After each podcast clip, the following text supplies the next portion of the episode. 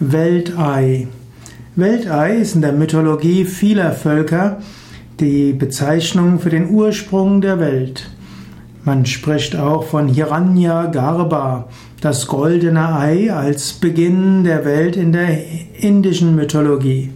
Im Hinduismus gibt es viele Schöpfungsmythen. Einer davon spricht vom Weltei, vom goldenen Ei, Hiranya Garba, aus dem alles entsprungen ist. Und dieses Weltei wird auch als die Urgedankenform angesehen, als ob als erstes die, der Urgedanke kommt, die Urenergie, und aus dieser Urenergie ist alles entstanden.